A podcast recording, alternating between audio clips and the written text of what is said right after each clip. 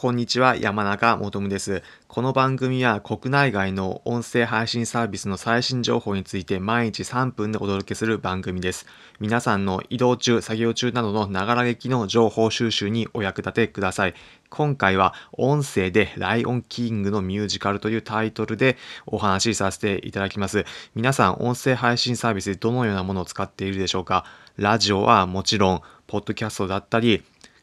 独立系の音声配信のスタンド FM やボイシーなども使われている方もいるかと思います。そのようなサービスともう一つ対峙するものとして音声 SNS があります。代表的なものだとアメリカのクラブハウスというものが有名かと思います。そのアメリカのクラブハウスでなんと内部でライオンキングのミュージカルが演じられたそうです。というのも音声で演じられています。劇場などは新型コロナの影響で閉鎖されているので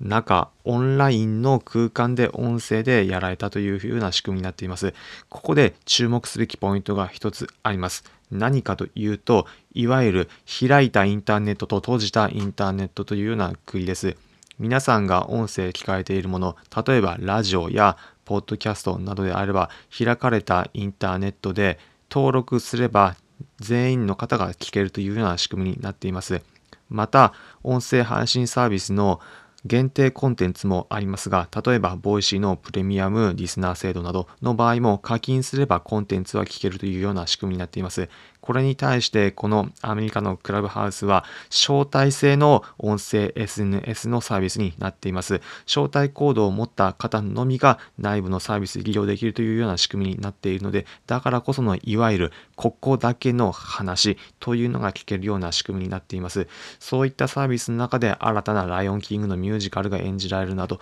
というのも生まれてくるのが面白いような今後の流れだなというふうに感じます。この内容についてはアメリカの最新 IT 事業について話されている Spotify などのポッドキャストで紹介されている番組がありますので、それについてはリンク先に説明欄貼っておくので気になる方はそちらもチェックしてみてください。また、この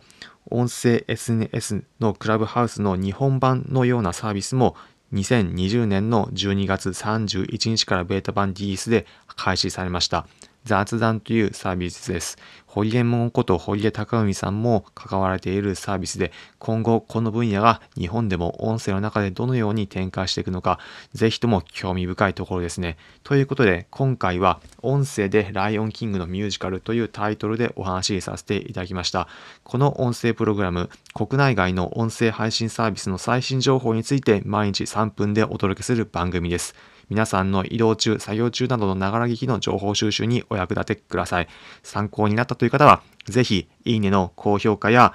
このプログラムのフォロー、またコメントもお気軽にください。また、ぜひともコラボ配信も募集中ですので、お気軽にコンタクトいただければと思います。それではまた次回お会いしましょう。